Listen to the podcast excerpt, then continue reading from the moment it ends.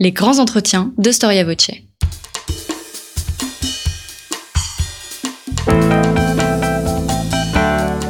Une émission de la rédaction de Storia Voce.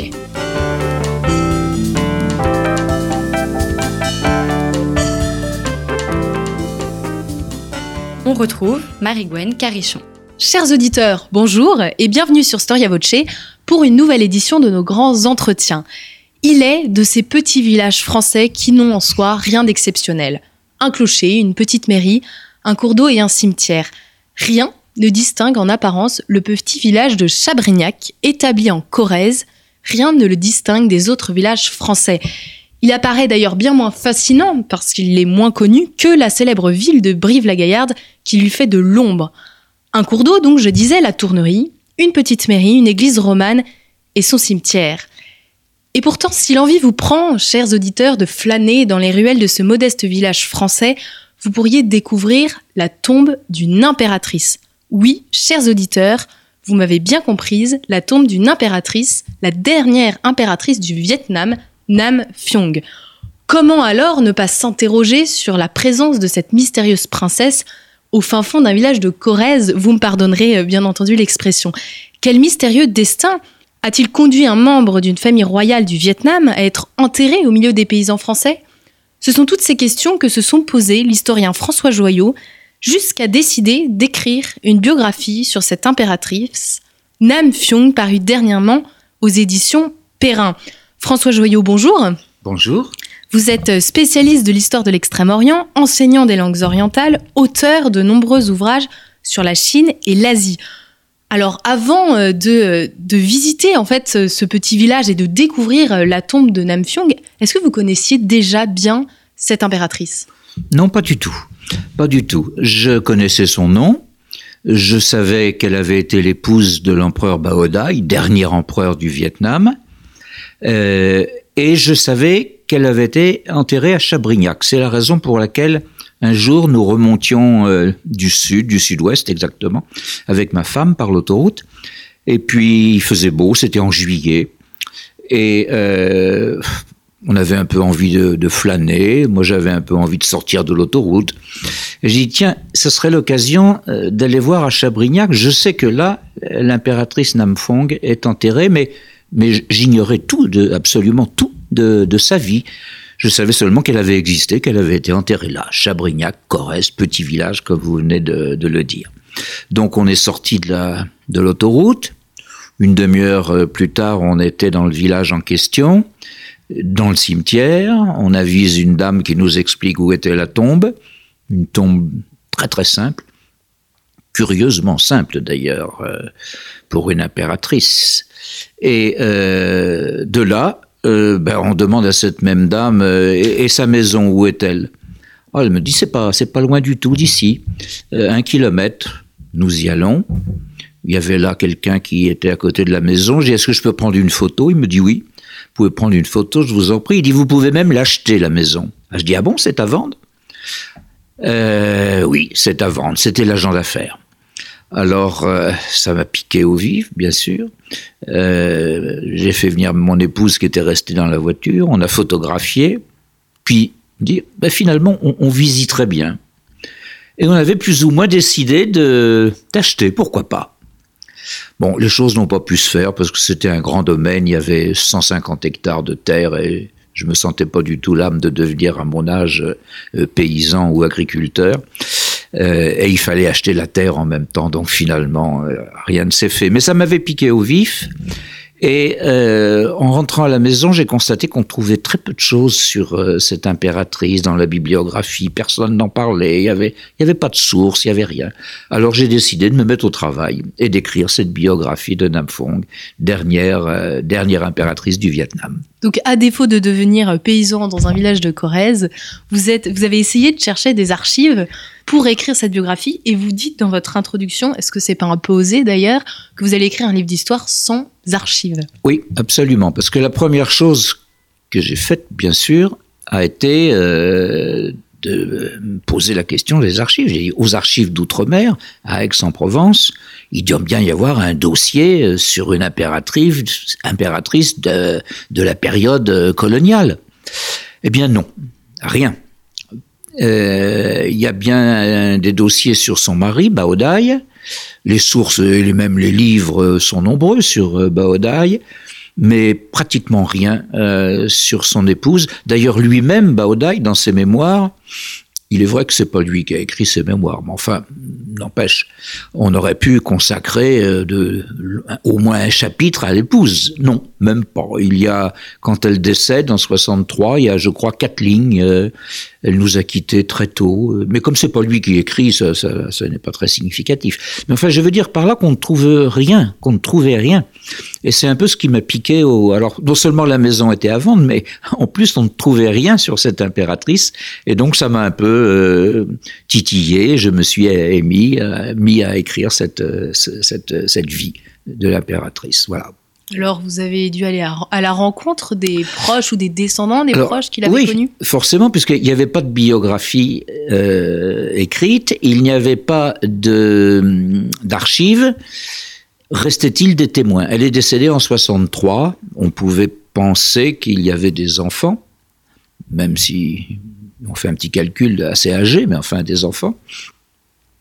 Alors effectivement, j'ai trouvé euh, enfants, euh, neveux, voisins, et donc je me suis lancé dans ce qui est plutôt une enquête policière euh, qu'une enquête d'historien, si je puis dire pas de papier, mais uniquement des entretiens. Petit à petit, on finit par trouver de ci de là des mentions dans les journaux ou de l'époque, les revues, les revues coloniales de l'époque ou des, revues qui étaient célèbres comme l'illustration, des choses comme ça. On, trouve quelques mentions, mais enfin c'était maigrelé. L'essentiel a été fait d'après effectivement des, des entretiens. Alors vous, vous dites également de votre introduction, vous annoncez un petit peu euh, la couleur de votre ouvrage. Vous souhaitez donc euh, écrire un petit peu euh, l'histoire de l'Indochine française, je vous cite, vue au travers de l'existence de euh, Nam Phyong. L'Indochine française, donc quand naît Nam Phyong, qu'est-ce qu'elle est? Et en fait, comment ces, frontières se sont définies? Quelles, sont les, forces politiques? Comment, finalement, quels sont les flux économiques et commerciaux? Alors, elle est née en 1913. Donc, euh, on est à la veille de la Seconde Guerre mondiale. À cette date, tout est en place, si je puis dire, dans l'Indochine française. L'Indochine française, c'est à l'actuel Vietnam, mais un Vietnam qui, le mot, on ne prononce pas le mot de Vietnam à l'époque, bien évidemment. Il y a un petit côté nationaliste, si vous voulez, dans le mot Vietnam. Euh, et à ce moment-là, le Vietnam est divisé dans le système colonial français en trois, trois régions. Au nord, c'est-à-dire autour de Hanoï, le delta du nord, euh, c'est le Tonkin. Et puis dans l'extrême sud, autour de Saigon, c'est la Cochinchine, euh, qui est territoire français théoriquement, enfin théoriquement, juridiquement depuis le Second Empire. Et puis au milieu, la Nam, euh, et c'est-à-dire ce qui reste de l'ancien empire d'Annam. Et euh, a été on dit impératrice du Vietnam, c'est pas faux, on pourra en reparler, mais enfin, elle a été essentiellement impératrice d'Annam, hein, de ce qui restait de l'ancien empire euh, d'Annam. Euh, ça, c'est la majeure partie de l'Indochine, à laquelle il faut ajouter le Cambodge et le Laos, mais ces deux pays ont toujours été très secondaires dans, dans l'Indochine, ne serait-ce que sur le plan démographique, sur le plan économique, sur le plan politique, ça, ça toujours, posait beaucoup moins de problèmes que le, Vietnam. Donc je ne dis pas que l'Indochine se réduit au Vietnam, mais disons que c'en est bien les deux tiers. Euh, et euh, donc tout, ce, tout cela est en place euh, quand naît l'impératrice en 1913. Non seulement la colonisation, l'empire colonial d'Indochine est en place, mais il y a même une société, si vous voulez, vietnamienne qui est en place, parce que les premiers Français sont surtout arrivés vers les années 1860, sous le Second Empire. Et donc depuis 1860, vous le voyez, on a déjà une ou deux générations, c'est-à-dire qu'il y a eu euh, des alliés de la France, euh, qui ont eu des enfants, qui ont eu une culture française. Euh, il y a donc pas seulement un régime colonial, mais il y a aussi une société coloniale qui est en partie francisée, occidentalisée. Alors je dis ça parce que c'est dans cette partie occidentalisée de la société que va naître Nam Phuong. Nam Phuong, elle naît juridiquement française parce que ses parents avaient obtenu la nationalité française. Alors elle est ethniquement euh, vietnamienne, mais juridiquement française, et ça a pesé sur la suite des choses. Elle est euh, catholique, elle fait des petites études en France pendant 3-4 ans. Euh, elle, est, elle a voyagé, elle a eu une nourrice sénégalaise. Euh, donc vous voyez, ce n'est pas du tout la vietnamienne de base, si je puis dire. Euh, ce n'est pas du tout une vietnamienne aristocratique, c'est une vietnamienne bourgeoise, fondamentalement catholique, très très catholique. Sa famille était très très catholique. Elle l'est restée quasiment jusqu'au bout. Et euh, donc ça lui donne quelque chose d'assez exceptionnel d'entrée de jeu. Et d'ailleurs, elle ne s'appelle pas euh, Nam Phyung en quelque sorte, mais elle est appelée euh, Jeanne-Marie. Oui, elle a un nom de baptême, bien évidemment. Elle a été baptisée, donc on lui a donné un prénom euh, chrétien euh, qu'on a abrégé par la suite en Mariette. Mais enfin, son, effectivement, c'est Jeanne-Marie son, prénom. Elle a un, nom vietnamien, bien évidemment, mais euh, Nam Phuong, c'est son nom d'impératrice. Quand une impératrice, euh, dans l'ancien système, euh, avait donné un prince héritier, on lui donnait un, nom euh, d'impératrice. C'est très compliqué la question des noms au Vietnam, parce qu'il y a le nom d'impératrice, mais il y avait le nom avant, il y a le nom après. Quand la personne est décédée, elle a, un autre nom. Enfin, n'entre pas dans ces détails techniques, mais enfin, elle est couramment connue sous le nom d'impératrice de Nam Phuong. Est-ce qu'on peut dire que donc la famille de Mariette ou de Nam Phuong oui. euh, est une famille atypique où finalement elle se retrouve entourée euh, de plusieurs familles qui partagent comme elle un grand amour de la France et surtout une religion catholique qui paraît, enfin on s'en rend compte quand on vous lit, très très ancrée. Oui, alors euh, la réponse c'est oui et non. C'est atypique si vous prenez l'ensemble de la population vietnamienne. Bien évidemment, c'est une minorité atypique. Bon, mais elle appartient à un milieu où elle n'est pas isolée du tout. Les catholiques sont nombreux, euh, notamment dans le. Alors, ils sont plus nombreux au nord qu'au sud. Et Nam Phuong est une fille du sud. Euh, mais euh, j'oserais dire que ce ne sont pas les mêmes catholiques, en ce sens que au nord, on a affaire à des populations paysannes euh, qui euh, sont pauvres, qui ont euh, connu, si vous voulez, le christianisme, qui sont organisés en villages chrétiens. Bon, mais le delta du nord est riche en soi, mais les populations quand même sont très nombreuses. Et donc cette pression démographique fait qu'au total, les paysans dans le nord sont plus pauvres que dans le sud. Au contraire, dans le sud, vous avez une bourgeoisie qui s'est développée. C'est là que sont les affaires. C'est là qu'est l'argent. Euh, il y a donc une bourgeoisie qui s'est développée et une bourgeoisie francophile, francophone. Francophile, alors on peut prendre ce mot dans les deux sens, qui aime les Français, bah parce qu'ils y ont intérêt bien sûr. C'est la France qui fait la prospérité de la Cochinchine, dans le sud, à Saïgon. Mais il euh, n'y a pas qu'une question d'intérêt, euh, au sens financier ou matériel du terme. L'autre intérêt de la puissance coloniale, c'est que c'est l'ouverture sur le monde. Euh, la, France et la religion chrétienne sont une, une ouverture sur autre chose que la société traditionnelle. Et on sent bien, ces gens-là sentent bien que dans la société traditionnelle, il y a une sclérose, il va falloir en changer, il va falloir que ça évolue. La France et le christianisme sont une porte de sortie, si je puis dire. Certains, les plus favorisés, ont voyagé à Rome, etc., et, ou à Paris. Et donc, euh, elle n'est pas seule dans cette situation. Il y a d'autres familles. Mais il se trouve que sa famille est sûrement l'une des familles catholiques les plus importantes du Vietnam. On, pourrait même dire qu'il y avait, deux très grandes familles. L'une, c'était la sienne, et l'autre, c'était la famille des Ngo, c'est-à-dire euh, les gens qui vont donner Ngo Dinh Diem, le futur président de la République du Vietnam en 1954-55. C'était les deux grandes familles. Elle, c'était la famille catholique bourgeoise, les autres, c'était la famille catholique mandarinale.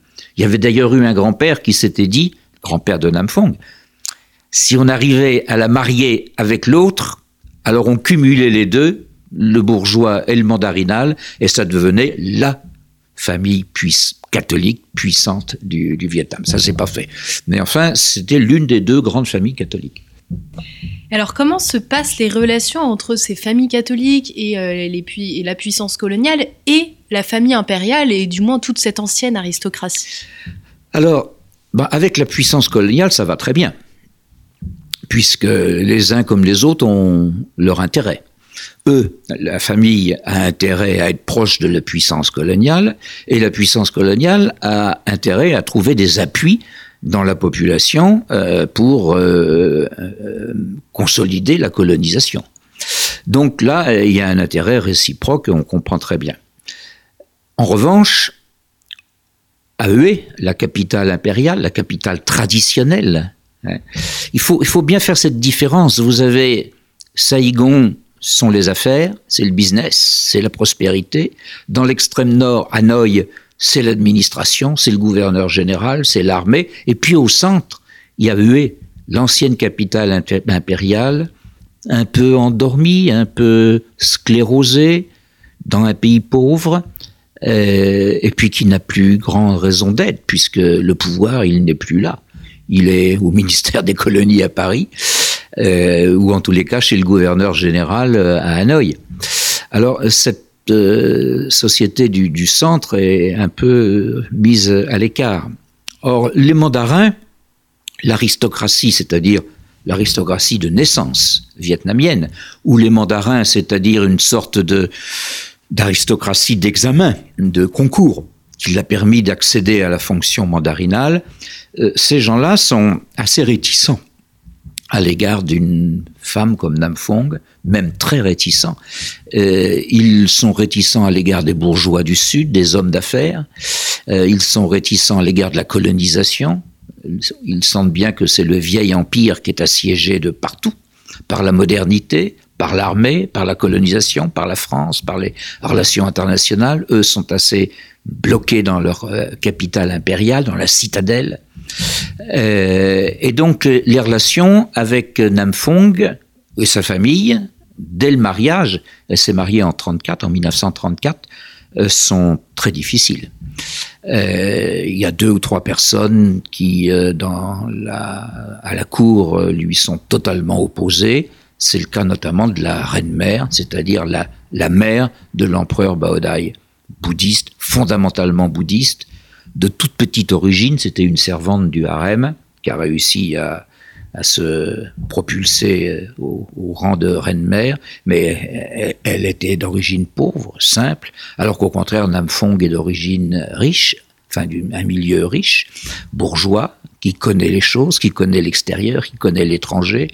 Euh, ces deux femmes ne se sont jamais entendues. Jamais, jamais. Il y a même eu, il y a, même des, des rumeurs, est-ce vrai, je ne sais pas, mais des, risques d'empoisonnement, par exemple. Euh, il paraîtrait qu'elle a tenté d'empoisonner Phuong. Et en tous les cas, ce qui est sûr, c'est que Nam Phuong, quand elle a eu son premier bébé, a craint énormément qu'on ne le fasse disparaître. C'est vous dire que cette animosité entre la cour et Nam Phuong était euh, profonde. C'est Baodai qui a été le lien entre les deux et qui a voulu euh, se, enfin, qui a voulu ce mariage, je dirais pas ça, parce que l'administration française et l'Église y étaient très favorables et ont tout fait pour. Mais enfin, lui aussi. Il y a eu une conjonction, si vous voulez, de volonté entre l'Église, enfin les, missionnaires, l'Église catholique, l'empereur Baodai lui-même, et puis euh, le, la colonisation, la puissance coloniale. Et ça paraît euh, pourtant assez surprenant parce que vous l'expliquez dans votre livre, quand elle décide de se marier, euh, donc Namfon, je le répète, elle est très catholique, et comment envisager un mariage entre une catholique euh, très francophile avec euh, un empereur bouddhiste, euh, parce qu'il y a la question après de, l'éducation religieuse. Comment est-ce que le pape a fait face à ce problème qui pouvait être un problème diplomatique? Ben, Oui, ce problème religieux n'est que la traduction en termes religieux d'un problème encore plus vaste, c'est le moderne et le traditionnel. C'est le traditionnel qui voit la, la modernité débouler et, qui sent bien que c'est la fin du traditionnel. Donc c'est un conflit entre, on peut dire la puissance coloniale et la cour, mais c'est au-delà. Hein, c'est entre le traditionnel et le moderne. Bon, Alors, euh, ça a posé un problème religieux. Non pas que l'Église catholique euh, euh, rejette les, les, mariages mixtes entre des gens de religions différentes, ça, ça pose aucun problème. Mais où l'Église catholique bloque les choses, c'est au niveau de euh, l'éducation des enfants. La règle, euh, c'est que les enfants doivent être éduqués dans la religion catholique s'il y a un mariage entre une, une ou un catholique et quelqu'un d'une religion différente, le bouddhisme en l'occurrence. Alors là, bien évidemment, le blocage était complet, parce que élever l'enfant à venir, euh, on, est dans la théorie en ce moment, on est en 34 au mariage, l'enfant n'est pas là, mais bon, on espère bien qu'il y en aura un, et, qu'il y aura, et que ce sera un garçon. D'abord parce qu'on est au Vietnam, en Annam avec les garçons, comme dans tout le monde chinois, sont très bien vus, mieux que les filles, les pauvres, et euh, en plus parce qu'il faut un prince héritier. Alors, l'élever dans la religion catholique, ce futur prince héritier, ça c'est impensable. Politiquement, pour la population, c'est impensable. C'est la fin de toute l'idéologie du régime traditionnel qui s'effondrerait. Euh, et c'est d'ailleurs l'idée, par parenthèse, de Nam Phuong, qui a bel et bien l'idée d'amener le Vietnam, enfin, de faire franchir un pas au Vietnam, la Nam de l'époque, euh, dans, la direction du catholicisme. Euh, donc là, le problème est insoluble. Et dans un premier temps, euh, elle n'a pas eu l'autorisation, enfin n'a pas eu l'engagement plutôt euh, de l'empereur d'élever les enfants dans la religion catholique. Et donc, le Vatican a dit non, dans un premier temps. Ça a été niette. Pas de mariage, on ne donne pas de dispense s'il n'y a pas cet engagement d'élever les enfants dans la religion catholique. Bon, elle a fait pression. Euh, pour ça et aussi pour être la seule femme, seule épouse, c'est-à-dire mettre fin au système du harem, quoi, en clair. Euh, pas question d'être une femme parmi une centaine d'autres. Hein, parce que les, les, les, les harems des, des, empereurs vietnamiens, ça se chiffrait en centaines. Euh, donc pas question. Et, les enfants aussi, d'ailleurs, il y a, des, il y a des, des empereurs comme Ming Mang au milieu du 19e siècle qui ont eu jusqu'à 150 enfants. Bon, pas question d'entrer dans ce système. On veut un système moderne, c'est-à-dire une femme unique euh, et avec euh, des enfants qui soient issus de cette femme, cette épouse. Euh, et donc tout ça, c'était totalement contraire à la tradition. Euh, Nam Phuong a fait pression, elle a exigé que... Alors dans un premier temps, il y a eu un mariage à l'anamite, si je puis dire, à la traditionnelle, sans catholique, non catholique mais elle a continué à faire pression. À mon avis, je n'ai trouvé aucune source là-dessus, mais j'ai seulement fait un petit calcul. En nombre de mois, euh, elle est tombée enceinte. Et étant tombée enceinte, le problème est devenu plus dramatique, plus urgent que jamais. Et finalement, euh, Baodai, l'empereur, a cédé sur ce plan et s'est engagé à ce que les enfants soient euh, élevés dans la religion catholique. Mais ils vont l'être, ils vont tous être baptisés, élevés dans le catholicisme, mais en secret. Euh, et, même Nam Phuong elle-même le, va le nier pendant toute sa vie, ce qui se comprend très bien, parce que ce qu'elle voulait, c'était protéger son fils, le prince héritier, son fils aîné, Baolang, euh, en tant que prince héritier. Donc si elle avait dit, je l'ai fait baptiser, je l'ai élevé dans la religion catholique, c'était la fin de Baolong comme héritier possible. Donc on comprend très bien qu'elle ait refusé de, l'avouer.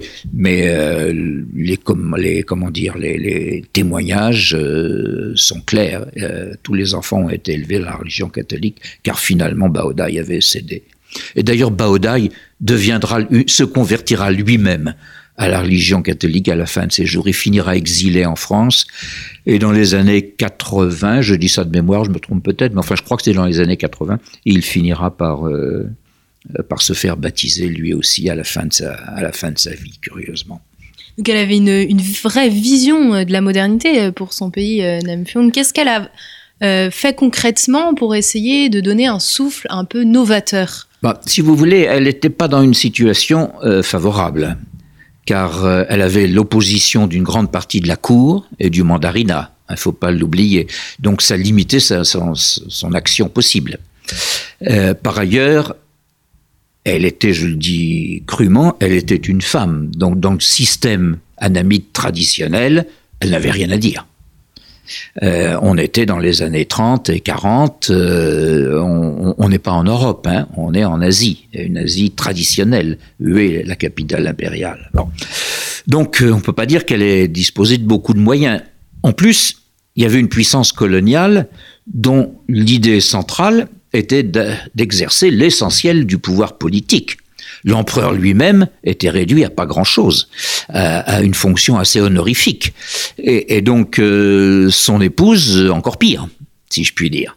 Donc euh, les moyens dont elle disposait étaient très réduits. Mais son idée, c'était de faire progresser la NAM, et pour elle, un des moyens, c'était le catholicisme. Parce que le catholicisme, c'était l'ouverture vers l'extérieur, l'ouverture vers un monde moderne, l'Occident. Euh, et donc, euh, elle a pendant toute sa vie, comment dire ça, elle n'a jamais mis dans sa poche, si je puis dire, le drapeau du catholicisme. Au contraire, elle s'est montrée très catholique. Elle allait à la messe, à la cathédrale de Hué, euh, demandait des cérémonies religieuses euh, sans arrêt pour tel ou tel événement. Elle n'a jamais caché son côté très catholique. Mais elle a été obligée néanmoins de faire des concessions à l'autre euh, aspect des choses, c'est-à-dire son rôle d'impératrice dans un État qui n'était pas en majorité loin de là catholique. Donc euh, ses moyens euh, sur ce plan étaient limités. Elle a néanmoins euh, comme idée, si vous voulez, celle de la libération de la femme, c'est peut-être aller un peu loin, mais sûrement d'une égalité entre l'homme et la femme. C'est ce qu'elle avait exigé pour son mariage, c'était tout un symbole. égalité entre l'homme et la femme, promotion de la femme, pas promotion, si vous voulez, où on l'encendrait de nos jours en 2019 ou 2020, euh, ça n'allait pas aussi loin que cela. Mais au moins permettre aux femmes, par exemple, une meilleure éducation, euh, leur permettre de travailler euh, dans des domaines nouveau pour, pour elle à l'époque, euh, c'est-à-dire euh, l'enseignement euh, des infirmières, des ingénieurs, des journalistes, pourquoi pas. Elle, pensait un peu haute société, faut bien dire ce qui est. Elle n'était pas d'origine paysanne, mais c'est vrai que dans son idée, si on fait évoluer ce qui est la haute société, alors le reste, espérons-le, suivra. Hein. Et elle a passé sa vie donc on, pourrait dire dans les bonnes œuvres, mais si on dit ça, ça a un côté un peu, un peu passéiste, un peu inefficace. Pour elle, les bonnes œuvres, c'était de montrer euh, que euh, la femme pouvait faire quelque chose. Je vais vous donner un petit exemple. Jusque-là, euh, à la période coloniale, seul l'empereur pouvait décorer quelqu'un. Jamais une épouse de l'empereur euh, n'était apparu en public pour décorer euh, un général, un gouverneur général français ou autre. Namfong l'a fait. Elle a distribué des décorations comme son mari. Alors c'est peu de choses, vous me direz, c'est très décorer quelqu'un. Il y a un côté quand même, euh, c'est pas ça qui bouleverse le monde. Oui et non. Ça montrait que comme son mari, elle pouvait faire le, peu de choses auxquelles son mari était autorisé euh, à faire. Et on hein. sait, on connaît l'importance du symbole et, des codes euh, dans cette. Euh, absolument. Et là, et de la même façon, elle était jeune quand elle s'est mariée, hein, 20 ans en gros. on a maquillé son, sa date de naissance parce que on a considéré que c'était trop. Enfin, dans la tradition, euh, il fallait une petite différence euh, avec euh, l'empereur, donc on a un peu changé la date. Mais enfin, elle avait 20 ans. or, il y avait d'autres chefs d'État dans l'Indochine française, comme Sihanouk, le prince Sihanouk, était tout jeune lui aussi. Bon, il est venu au Vietnam. Bao Dai et sa femme Nam Phuong l'ont accueilli.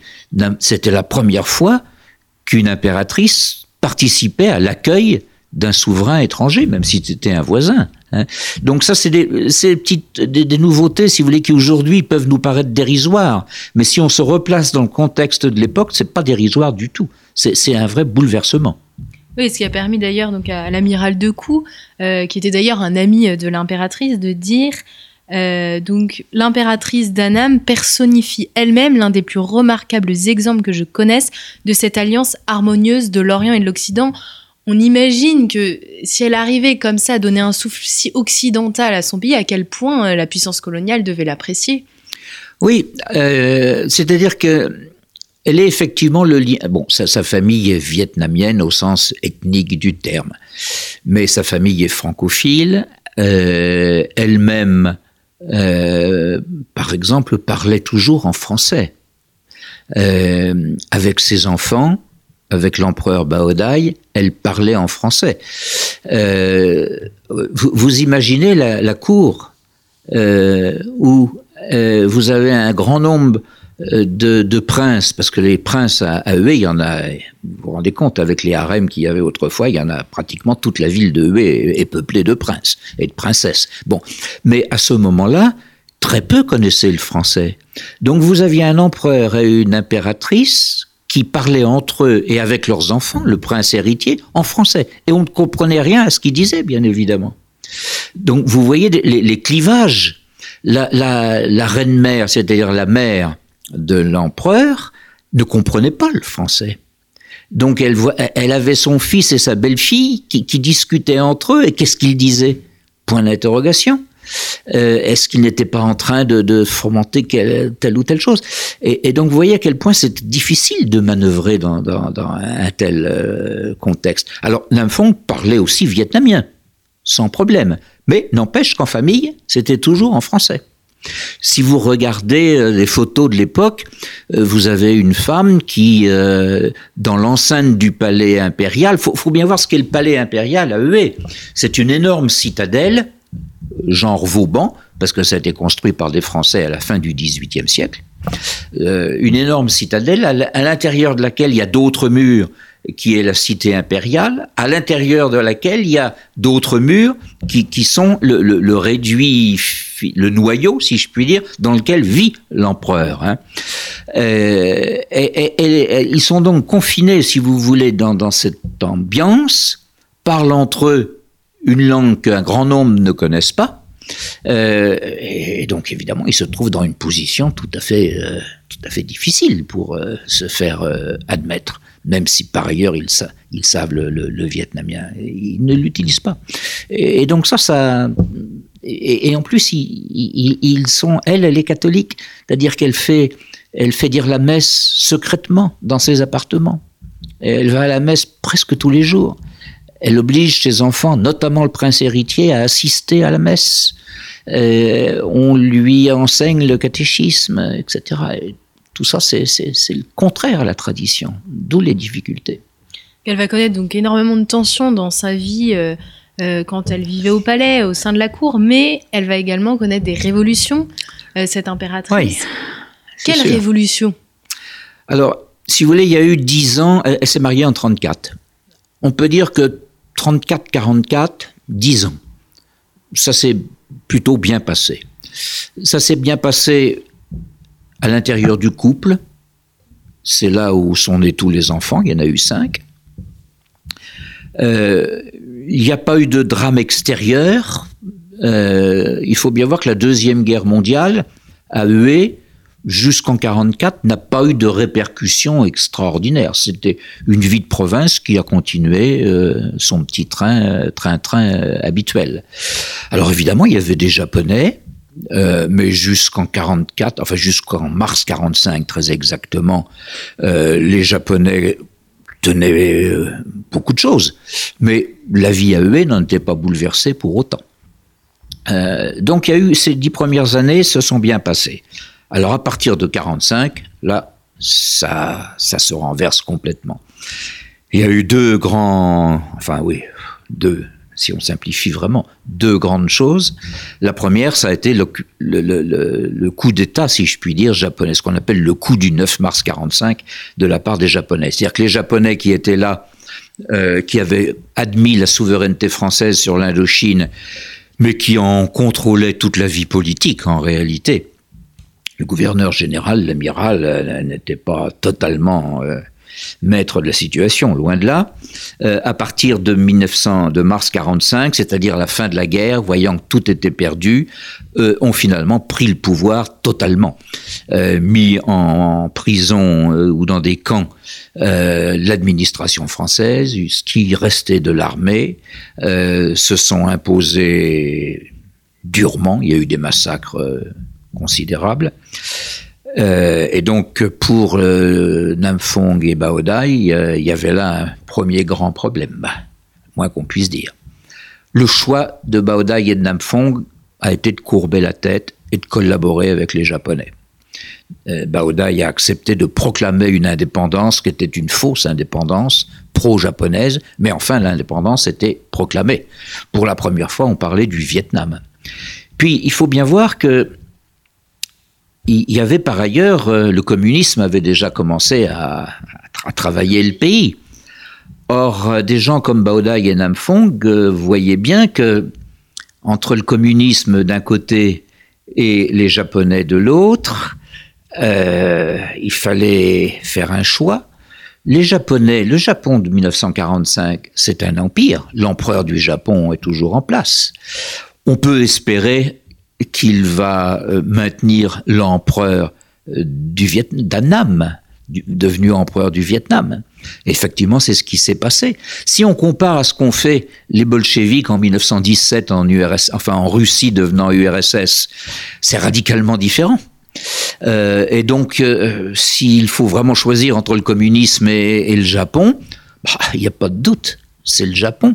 Tous les officiers japonais, aussi cruels soient-ils dans certains cas, respectent l'empereur du Japon, avant tout.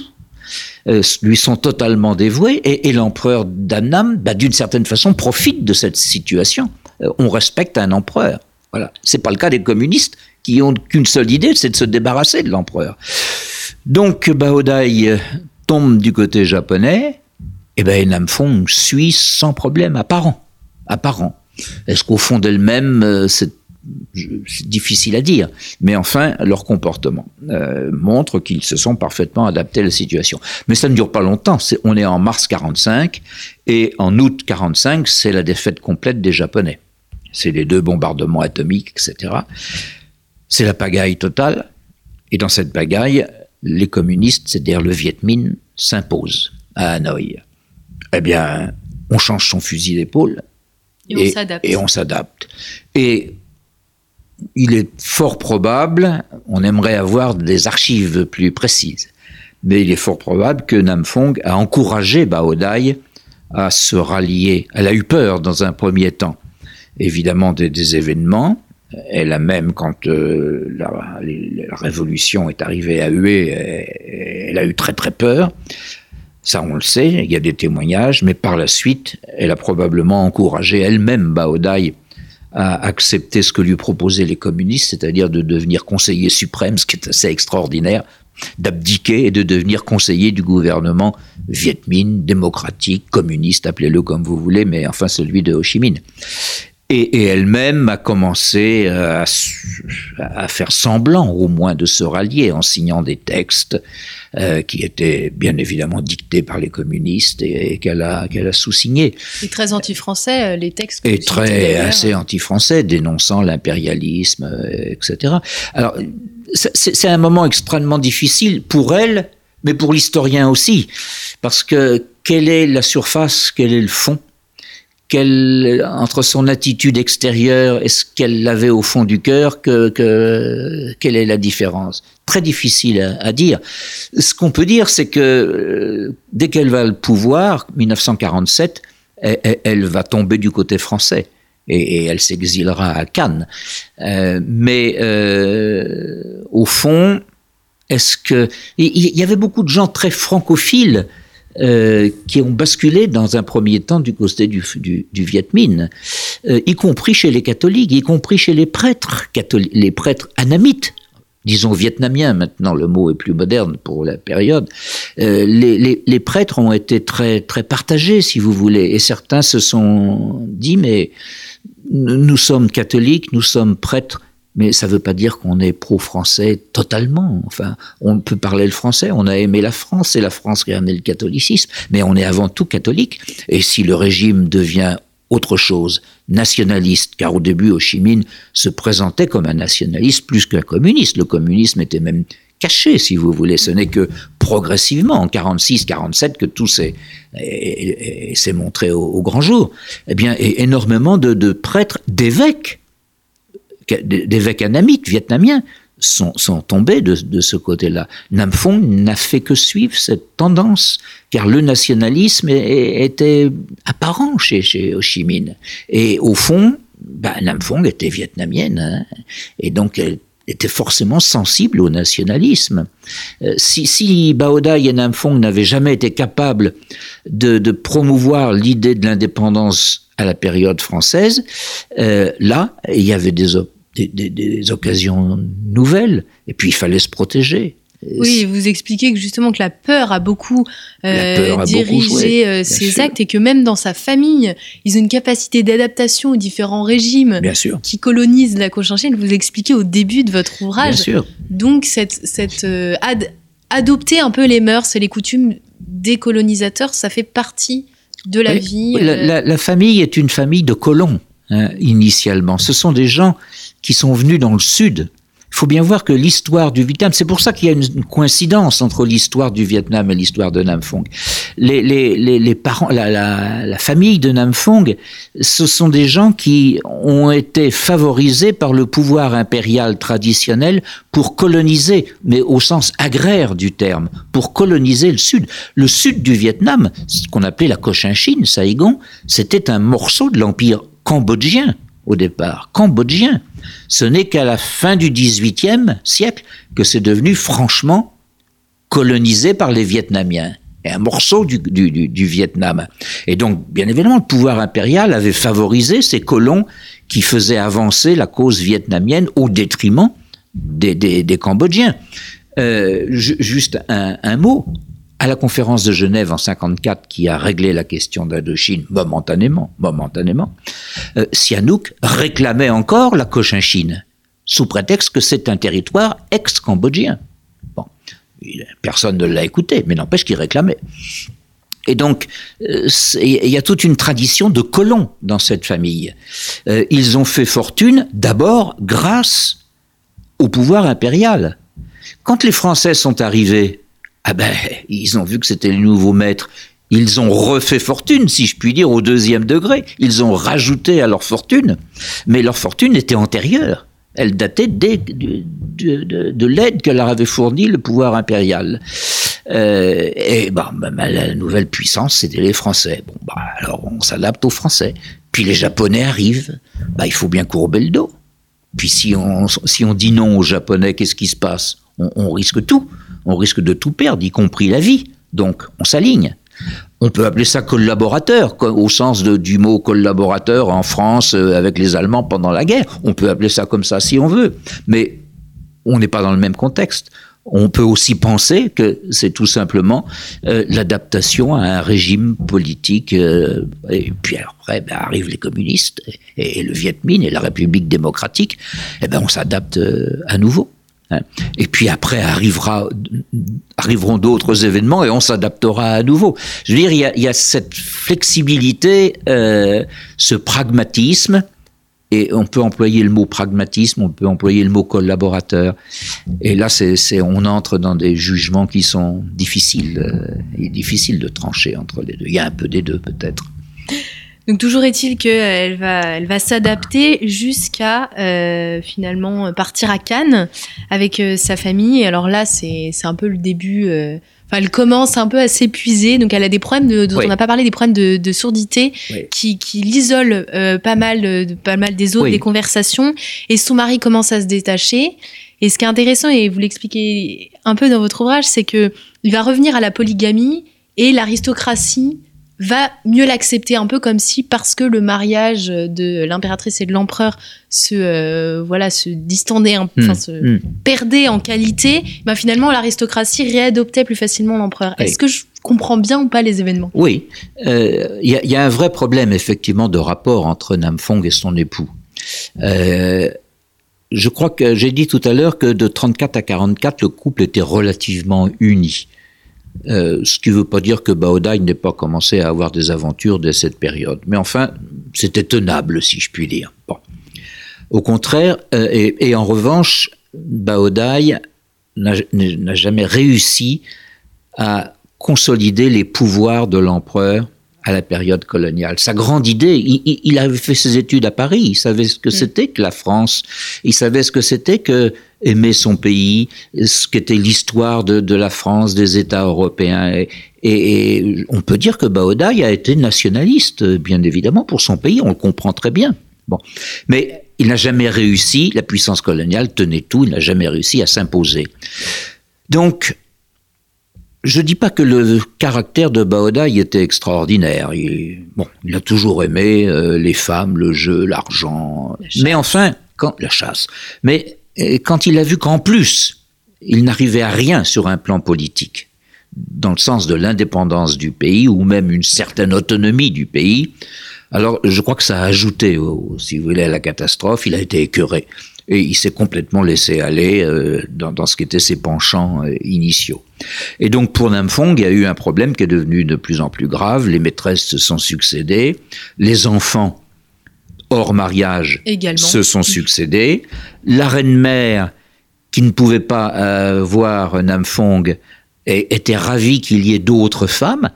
Et, la numéro 2, c'était Mongdiep notamment, bah, ça, ça, ça devenait l'impératrice de fait aux yeux de la reine-mère, on éliminait l'une qui en plus va aller à Cannes, et puis on a l'autre sous la main euh, qui qu'on propulse, si vous voulez, euh, en, tant que euh, numéro 2, mais un numéro 2 dont on ferait bien le numéro 1. Et, et, donc tout cela a finalement totalement découragé. Vous ajoutez la révolution japonaise, la révolution communiste, le, drame familial, cette politique de la reine-mère, vous, mettez tout ça ensemble, bah, elle, a, finalement lâché prise. Et, elle est partie, euh, et elle s'est exilée euh, à Cannes. Donc elle s'est exilée à Cannes, elle a aussi acheté euh, une maison à Neuilly. Mais alors pourquoi ça tombe et euh, à Chabrignac On terminera donc par cette, par cette question. Alors là, bon, à Cannes, elle y est restée de 47 jusqu'en 1910 ans. 47-57.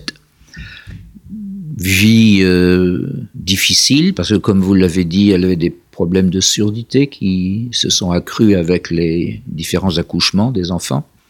Et puis, euh, bah, son mari était de plus en plus distant. Euh, le jeu sur la côte d'Azur, les voitures, les femmes, la chasse, etc. Bon. Elle a tenu dix ans. Je crois que son catholicisme l'a aidé à tenir. Euh, elle a voulu pardonner sans arrêt. Euh, on a encore vers 19, à la fin, enfin dans les années 50, d'énormes cadeaux. Elle, était riche, hein. Elle était, riche euh, jusqu'au bout. D'énormes cadeaux à son mari, de voitures de sport et autres. Elle, a toujours espéré, tenu, essayé de, de voilà. elle a été, elle a eu probablement des succès. On cite toujours la Gacan, qui était un de ses voisins. Et euh, bon, elle ne s'est jamais laissée aller pendant ces dix ans. Et puis finalement, elle a flanché. Elle a flanché parce que tout allait mal, parce que l'Indochine en 54 était perdue après la bataille de Dien Bien Phu. Les Français avaient laissé tomber. Les dernières troupes françaises sont parties en 56. Il n'y avait plus aucun espoir. Le fils Baolong ne serait pas le prince, ne serait pas l'empereur, il n'y avait plus d'empire. Il ne serait même pas chef d'État à la suite de son père. Euh, donc tout était noir et, et, donc euh, bah, elle-même s'est laissée aller, euh, s'est laissée aller avec un amant pour tout dire. Hein. Et ça explique Chabrignac. Voilà. Puisqu'elle a acheté à Chabrignac avec son amant. Alors elle a acheté avec son amant. Euh, l'idée était bien évidemment de se mettre euh, discrètement au vert, si je puis dire. Et Dieu sait si Chabrignac est vert. Euh, et voilà, c'est la femme qui l'emporte sur l'impératrice, si vous voulez. Il y a toujours eu un combat entre la femme et l'impératrice. C'est pas facile d'être impératrice, j'imagine, surtout quand on n'est pas d'une naissance, qu'on n'est pas né dans ce milieu. Hein. Elle a été importée, si je puis dire, dans le milieu aristocratique, mais elle n'est pas aristocrate de naissance. Et ça, ça joue. Quand vous avez un mari qui ne vous soutient pas, quand vous avez des événements qui ont tourné exactement au contraire de ce qu'on souhaitait, eh bien, c'est la femme qui l'a, qui l'a emporté. Alors, je termine juste un mot. La femme l'a emporté, la maladie l'a emporté, brutalement. Euh, c'est important parce que ça la laisse dans une situation difficile. Elle est avec son amant à Chabrignac. Si elle avait, et elle a 49 ans, elle est jeune. Si elle avait vécu jusqu'à 70 ou 80 ans, elle serait peut-être pas restée avec le même amant. Et on aurait d'elle une autre, une autre perception. Hein. C'est Malraux qui disait que la mort transformait tout cela en, destin. C'est-à-dire que d'un seul coup, vous êtes fiché, si je puis dire, il y a un coup de flash. Vous êtes mort et vous êtes mort dans telle situation. Et c'est cette image qui reste. Elle reste parce qu'elle a eu un problème de santé. Flegmont à la gorge, ça a duré quelques heures, elle est morte subitement. Bon, mais normalement, elle aurait dû vivre comme tout le monde jusqu'à 70, 80, 90 ans. Et peut-être euh, se serait-elle détachée de cet homme. Euh, et on aurait aujourd'hui une image radicalement différente de cette femme. Mais là, la mort, la surprise. On ne sait jamais l'heure et il faut toujours faire attention. Merci beaucoup François Joyot. Merci. Euh, de nous avoir présenté euh, cette impératrice qui fait un peu rêver quand même, du moins son monde, ou le début de son, de son règne, si on peut parler ainsi, fait un peu rêver. Et puis de nous avoir raconté un petit peu cette histoire de l'Indochine, de l'Asie. Merci à vous, euh, chers auditeurs, pour votre écoute. Je rappelle le titre de l'ouvrage de François Joyot, Nam Phiong, la dernière impératrice du Vietnam, paru donc chez Perrin tout récemment et n'hésitez pas à faire un petit tour en Corrèze pour vous recueillir sur la tombe de cette, de cette impératrice. Merci encore pour votre fidélité et je vous dis bien entendu à très bientôt pour une nouvelle émission Storia Voce.